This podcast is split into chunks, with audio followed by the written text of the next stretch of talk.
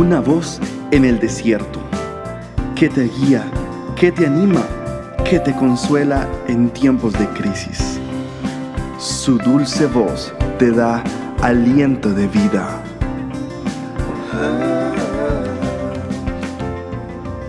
Red de Mujeres Embajadoras.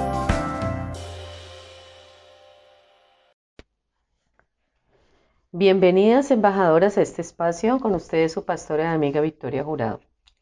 Quiero hoy contarles la historia de Elizabeth.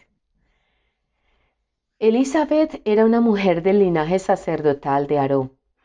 Ella estaba casada con un sacerdote llamado Zacarías. Cuando miramos sus vidas es evidente que ambos crecieron en hogares donde temían al Señor y se enseñaban y practicaban los preceptos divinos. Los momentos devocionales familiares son maravillosos y muy valiosos. En ellos la familia se une, se fortalece la fe y se enseñan los principios de Dios y los miembros se preparan para hacerle frente a la vida. La herencia de la devoción a Dios ayudó a Elizabeth a caminar con valentía por una vida que por momentos fue difícil y dolorosa. A partir de esta lectura devocional, entraremos a reflexionar los beneficios que trae el reunirse como familia para adorar y estudiar juntos la palabra de Dios. Elizabeth no tenía hijos. De hecho, había pasado su edad para procrear sin tener hijos. Esto significaba que había soportado décadas de matrimonio bajo la sombra de la esterilidad, en una cultura donde no tener hijos se consideraba una desgracia y posiblemente el juicio de Dios a causa del pecado. ¿Cómo Elizabeth siguió adelante? Quizás su fidelidad en pasar tiempos con Dios la fortaleció en el día a día de su dolorosa realidad de no tener hijos.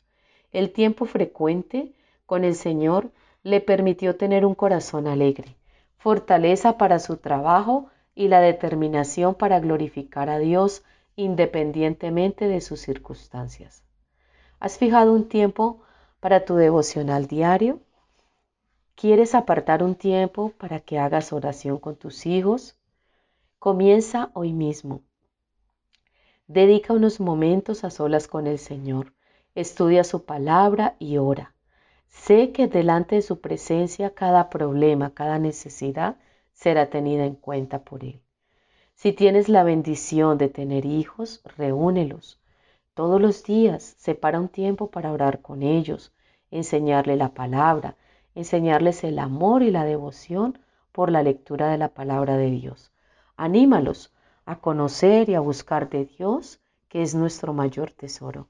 Querida embajadora, te bendigo. Nos vemos pronto en nuestra website embajadoras.org. Allí encuentras devocionales, guías y planes de lectura para que estudies la palabra de Dios y crezcas espiritualmente. Bendiciones para todas.